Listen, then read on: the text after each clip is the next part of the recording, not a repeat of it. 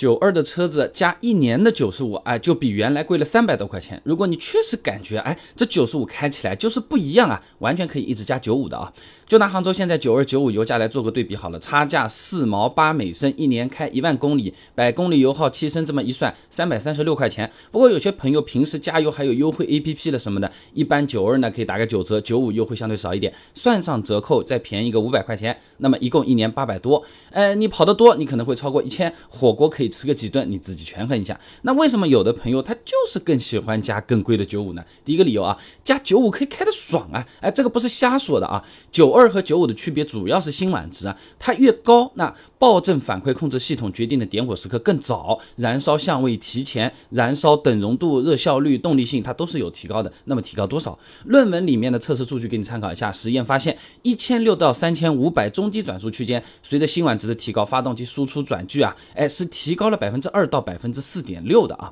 所以提升确实有，但没有说百分之十、百分之二十那么夸张。有的车子是明显一点，有的车子的区别不大。所以说，不是所有的朋友加了九十五都有动力提升的感觉。一看车，二看人啊。那前面讲的是新车了，有的朋友啊，车子开了好几年了，加九五呢，是为了让老车的这个动力输出更稳定。车子年纪一大把了啊。气缸里面、活塞顶部啊，一般都是会有点积碳的。那积碳呢，它是会占用燃烧室的一部分体积的嘛？那从而它就改变了发动机原本刚出厂的那个压缩比的。那点火时是更容易发生爆震的，也就出现了油耗增加、性能下降等等情况。哎，那九五辛烷值更高啊，它抗爆性相对九二是更好一点的，它就更不容易出现爆震。那有的车子加了九五，油耗可能还比九二的时候还低一点呢。那当然了，你想要解决积碳最好的方法呢，源头处理，你除了去修。理厂拆开来给你彻底搞干净之外，你也可以考虑用清洁型的燃油宝。那给自己打广告啊，我家有卖的啊 p A 成分。哎，感兴趣的朋友呢，可以点我头像进商城看一下啊。那有些朋友要讲了，那我车子也不老啊，我对动力要求也不高啊，平时就上下班代代步的，是不是？我九五的车子也可以改成九二的，那一年我反过来反向操作，省下一千块钱行不行？呃，先看说明书，或者说油箱盖上怎么写的。那如果说油箱盖上写的是。推荐加九十五，哎，但是也是能加九二的，那你加九二没什么问题，厂家允许，他不会拿自己开玩笑，发动机也是能适应的。但如果写着。